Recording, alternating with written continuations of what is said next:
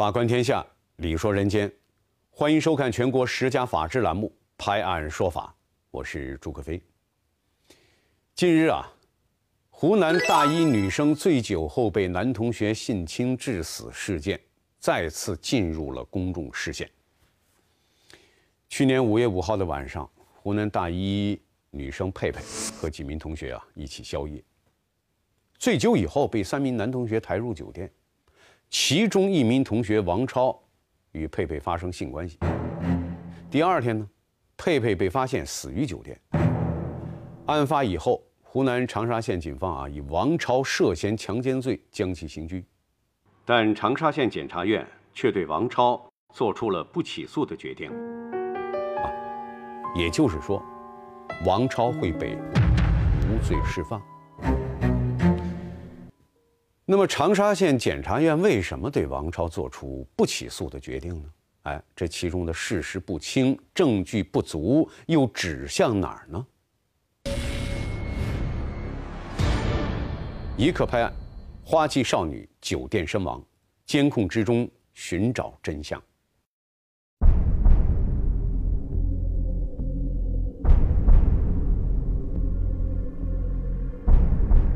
想为他讨回一个公白吗，让他死得明明白白，不要被别人诬陷吗。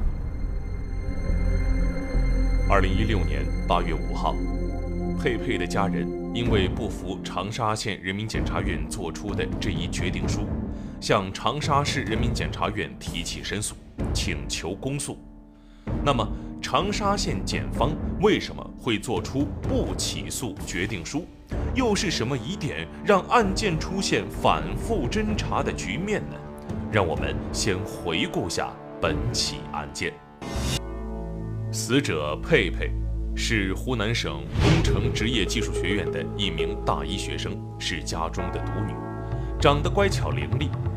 就在他十九岁生日即将到来之际，他永远离开了这个世界。时间回到二零一五年五月五号晚上。作为学生会干部的佩佩，巡检完各寝室后，和同学外出聚餐。一共五个人，检查完以后，他们在外面等。从校方处提供的监控视频显示，我们可以看到，佩佩在晚上二十一点走出校门，同行的还有另外四名同学，包括三个男生和一个女生。据警方向家属通报的案情材料显示，当天晚上几个人买了八瓶一百二十五毫升装的白酒，相约来到学校后大门外的一家名叫“少武大排档”的夜宵摊儿。他们点了一些宵夜，开始推杯换盏。据说五个人中，除了佩佩的同班同学芳芳没有喝酒之外，另外四人很快将随身带来的八瓶白酒喝光。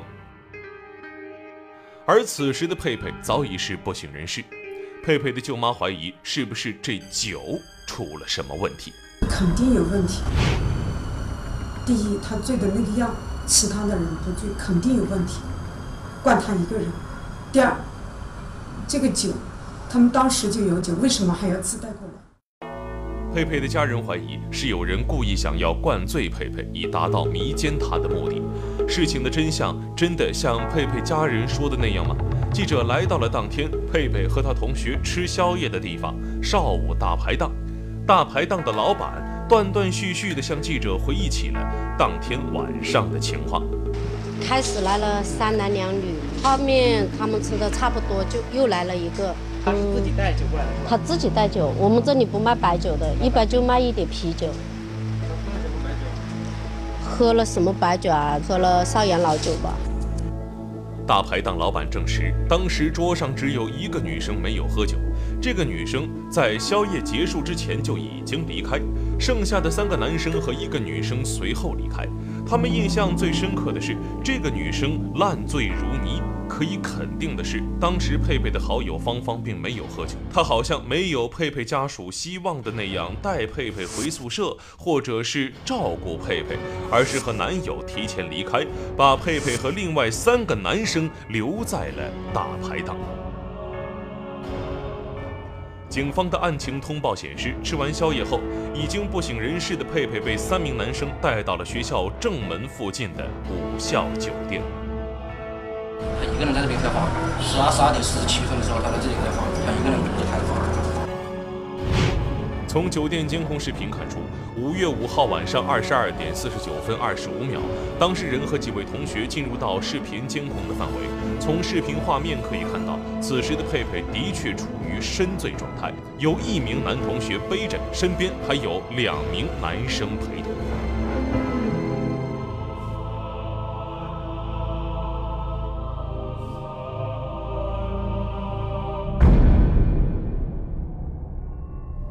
三个男生把我小孩带走了，背走了，而且是人事不知。你们看到那个监控也看到，手脚都是软的，并不是说如果他还有清醒，他肯定要扶着怕摔跤，他根本就埋伏了三个人把他抬进去的。当晚二十二点五十分，四个人进入到武校酒店大堂，并入住酒店八四零二房间。随后，王超和佩佩留在了八四零二房间。而另外两名学生则离开了房间。进了宾馆是抬上去的，开门的时候都是放到地上，啊，放到地上的。然后开了门，开了门之后，他们呃还有那两个人待了，呃，从监控上看，待了一分多钟，然后就嘻嘻嘻哈哈的，就两个笑嘻嘻的就走了，主要就带留下王秋成一个人在里面。啊，王秋成自己跟警方供述，当时就发生性侵。性侵性侵之后，那时候我小孩是人事不省，二一个是生理期。酒店监控录像显示，晚上二十三点十二分，王超再次走出房间，离开了酒店。他这是要去干什么呢？他为什么丢下佩佩一个人离开房间呢？他的离开跟佩佩的死又有没有联系呢？湖南工程职业技术学院大一女生佩佩，在离自己十九岁生日的前两天，意外的在学校正门口附近的宾馆死亡。那么，案发当晚在酒店的八小时里头，究竟发生了什么？与佩佩共处一室的王超是怎么供述的呢？二可拍案，八小时里发生何事？案件争议在于强奸。通过大排档老板的回忆以及酒店的监控记录，可以确认的是，当时的佩佩已经醉到失去自我意识。然而，在这样的情况下，王超还与佩佩发生了性关系，并且当时的佩佩还处于生理期。嗯，看到下下面惨不忍睹啊，脸嗯眼嘴唇乌乌的，脸肿肿的，啊，然后呢，床上有一滩血。当晚二十三点十二分，王超走出房间，离开了酒店，又是做什么呢？第一次性侵之后，他的去公诉第一次性侵之后买烟了，洗了个澡出来买了包烟，然后回到房间，一直到天亮，发现异常之后，就是来的先是他的这些喝酒的同学和昨天帮忙抬的人。根据酒店监控记录，第二天早上七点五十七分零六秒，两名在前一天护送佩佩到酒店的学生再次出现在酒店房间外的监控视频中，并进入到房间。早上八点零一分，幺二零急救人员到达佩佩所在的八四零二房间，经过现场十多分钟的检查，确认佩佩已经死亡。警方认为。王超除了性侵佩佩，到底还对佩佩做了什么呢？佩佩是性侵致死，还是另有原因呢？现在我们是对这个王某以强奸刑事拘留，就是这样的案件，目前的进展了。佩佩是湖南省湘西凤凰县人，是家中的独女，长得也是乖巧伶俐。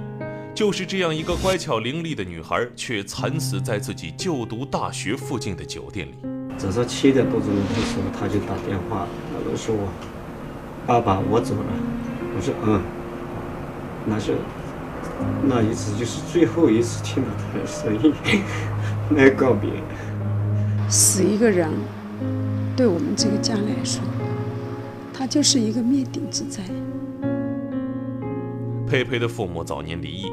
佩佩由母亲监护，虽然佩佩在单亲家庭长大，但母亲对于女儿的家教却非常严格。小佩一般的家教还是比较可以的，父母他母亲对他的要求也是蛮高的。在得知佩佩离世的噩耗之后，佩佩的妈妈几度昏迷，已经卧床不起。她不相信每天跟她通电话的女儿就这样离开人世了。根据我们了解，就是黄女士这个一个是单亲家庭，在一个黄女士的身体状况，就是她可能就不会再有孩子，就是她是，呃，这个小佩就是黄女士的唯一的一个希望和精神的一个寄托。而佩佩的爸爸也成天对着手机，看着女儿微信朋友圈里面的照片和留言，他多希望女儿的离世只是一场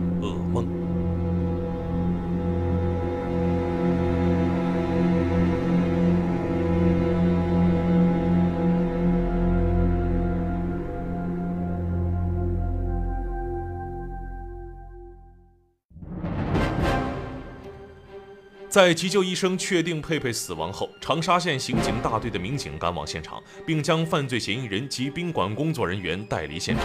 警方初步查明，嫌疑人王超与醉酒状态下的佩佩发生了性行为，涉嫌强奸罪。二零一五年五月七号，犯罪嫌疑人王超被长沙县公安局刑事拘留。同年五月二十二号，被警方执行逮捕。二零一六年五月十二号，长沙县人民检察院针对该案作出了不起诉决定书，称经长沙县人民检察院审查并退回补充侦查，仍然认为长沙县公安局认定的犯罪事实不清、证据不足，不符合起诉条件。依照《中华人民共和国刑事诉讼法》第一百七十一条第四款规定，决定对王超不起诉。此前，检方已将本案两次退回公安机关补充侦查。佩佩死亡之前不仅处于生理期，同时还是深度醉酒状态。王超与其发生性关系却不构成强奸，很多网友纷纷质疑长沙县检察院的这一决定。那么，检方为什么会有不起诉这样的决定呢？这个案件应该是说，强奸涉嫌强奸罪是一个隐私性的案件。然后你要问我们，就是。呃，关于我们为什么做那个做出这样的一个不起诉的这个理由的话，肯定也会牵扯到这种相应的这个案件和事实，所以呃，我们这方面确实也也不好答复。你看，我们这么多这么长时间，我们也没有发现，也是这方面的原因。长沙县检察院对王超作出的不起诉决定，意味着王超会被无罪释放。长沙县检察院的这一决定啊，引发了社会巨大舆论。那么。案件的真相究竟是什么？三克拍案，同屋男子何种关系？家属申诉，检方复查。据死者家属代理律师的介绍，检方之所以几次将案件退回公安机关补充侦查的原因之一，就是犯罪嫌疑人王超否认自己强奸佩佩。他坚称自己与佩佩系男女朋友关系。王超称，早在2014年9月10号期间，双方陆续谈恋爱十余天，并曾在学校发生过性关系。对此，佩佩的家人予以否认。绝对不是。如果是男女朋友，试问他会对女朋友这样吗？除非他不是人。同时，警方对王超的讯问记录也显示，王超并没有佩佩的手机号码，平时靠 QQ 联系，也就是说，两人平常联系并不密切。佩佩班上一位不愿意透露姓名的同学告诉记者，佩佩人长得漂亮，性格开朗，事发前并没有听说过她谈了男朋友。而警方的多份讯问记录也对王超与佩佩的关系有了进一步证实。王超在重庆老家有一名固定女友李某，两人高中时成为男女朋友，也发生过男女关系。李某称，他与王超2015年元月分手，但分手后两人在网上仍旧频繁联系，互称老公老婆。包括他们的呃通话记录也好，包括聊天记录也好，互相都是老公老婆这种称呼。啊，后来王晶本人他也承认了跟这个。李某是恋爱。既然王超和李某仍然联系密切，而王超与佩佩也并不熟识，那么事发当天晚上，他们为什么会在一起吃宵夜、喝酒呢？当时我们就提出来几点疑点，就说：第一，啊，为什么王秋成这边相约喝酒。既然他们，因为警方这边说，据他们自己供述嘛，想撮合王秋成和我子女。八瓶白酒，每瓶二点五两，席上只有两个女生，其中佩佩就喝了两瓶左右。由此，佩佩家属推测，在当晚喝酒的过程中，王超是有预谋的，要将佩佩灌醉，来达到其迷奸佩佩的目的。把酒都灌在无缘无故一个晚上让他喝了这么多酒。湖南省湘雅司法鉴定中心法医学鉴定意见书显示，经检测，综合案情及毒物检测结果分析，死者佩佩符合急性乙醇中毒死亡的特点。佩佩的家属认为，导致佩佩酒精中毒的主要原因是王超的蓄意劝酒，而作为佩佩的好友芳芳，在佩佩不省人事的时候不管不问，更让他们觉得这件事情疑点重重。为什么他一点就不喝，让他喝醉了，然后让他丢给三个男生？佩佩与芳芳是同班同学兼闺蜜好友。芳芳的男朋友与犯罪嫌疑人王超以及当晚一起喝酒的其他几位男生又是朋友，也就是说，佩佩实际上是通过芳芳才跟王超等男生们一起喝酒的。由此可见，芳芳才是这六个人中一个重要的纽带。家属最关心的是，当天晚上佩佩到底有没有被其他几个男同学蓄意劝酒，因此找出芳芳最为关键。佩佩的家属向记者提供了芳芳的电话号码。那么，这个芳芳能够站出来说出事情的真相，回应家属的疑问吗？您所拨打的电话暂时无法接通，该用来电提醒业务。我们会关键证人芳芳不愿面对死者家属和记者。那么当晚，佩佩通宵未归校，为什么学校没有发现？佩佩的老师说，晚上十点查寝的时候，佩佩是在宿舍的。可是根据学校校门的监控显示，佩佩和几个同学是在晚上九点多走出校门的。此后，他吃宵夜醉酒被带到酒店，并没有再回到宿舍。那么，宿舍所谓满员，又究竟是怎么回事呢？他把那个蚊帐换下来了，然后呢，卫生间又有人在洗澡，那个查寝的呢就问了，他说你们人都在吗？这一查呢，就有一个不在，一个不在这里，在里面有声音，洗澡的声音。他就在在里面洗澡，他们的同寝室人家呢，那也没必要去跑里面去看他不？那个你们学你们回学校，你们学校当时有没有发现这个问题？查寝了，打了电话给那个男生，那个男生他讲我在外面有点急事，等一下回来。当记者提出能否采访当天参与聚会的同学时，被校方委托的律师婉言拒绝了。佩佩的家人认为，关于佩佩的死，事发酒店也存在不可推卸的责任。监控视频中，三个男生背着一个不省人事的女生进入酒店，警方工作人员完全没有任何关注与询问，任其进入房间。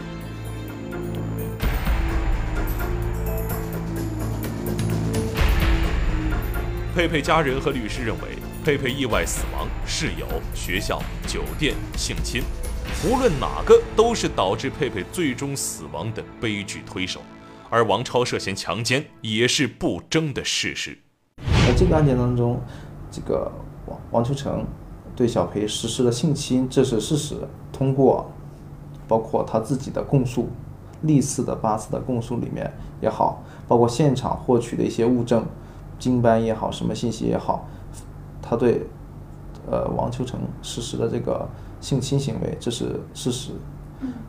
所以公安局包括检察院也好，包括我们也好，可能大家都关注的一个焦点就是是否是小裴自愿，是否违背了小裴的一个自我的一个意识，这也是他是不是构成强奸罪的一个核心的一个要点。那么，法律上严格来说，究竟什么是强奸罪？怎样才会构成强奸罪呢？在法律上的这个强奸罪啊，就是呃违背妇女意志，强行与妇女发生性关系的这个行为，就构成强奸罪。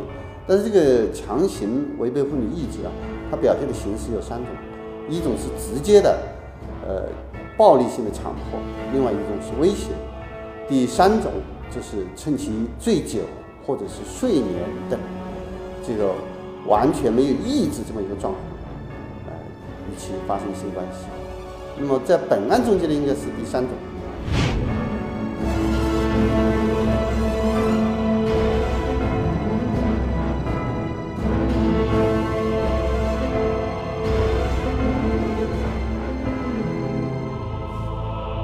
从案发到检方最终决定起诉，历时一年零四个月，反映出本案的案情非常复杂。那么，检方从不起诉到最终起诉，这样一个司法程序的变化，说明了什么呢？这个变化呢有两种可能性，第一种呢就是原来啊没有发现的一些新证据出现，有新情况，啊，另外一个呢就是原来的把关不严，对原有的证据审查所做出的结论不恰当，这个两种情况呢都可以导致这个。这样一种变化，佩佩的离开啊，无疑是一起悲剧。我们理解佩佩的家人不放弃的追究真相，是为了让他清清白白的来，也清清白白的离开这个世界。酒精中毒虽然是佩佩死亡的直接原因，但是校方的监管力度欠缺，酒店的管理失职，那么无疑都是佩佩死亡事件的诱发因素。但愿这个时间。能尽快的减轻佩佩家人的痛苦，希望这样的悲剧不再重演。